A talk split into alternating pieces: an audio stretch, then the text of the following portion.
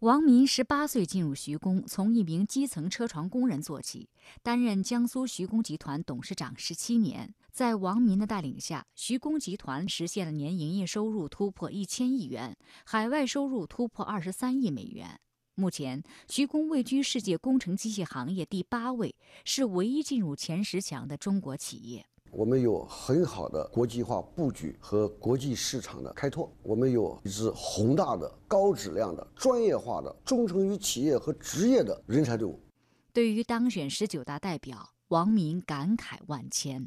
我觉得我对祖国、对党最大的回报，就是用我毕生的精力，把徐工打造成一个真正的优秀的世界级企业。让国人为之骄傲，让世人尊重的一个企业，这就是我的当代表的想法。喜迎十九大。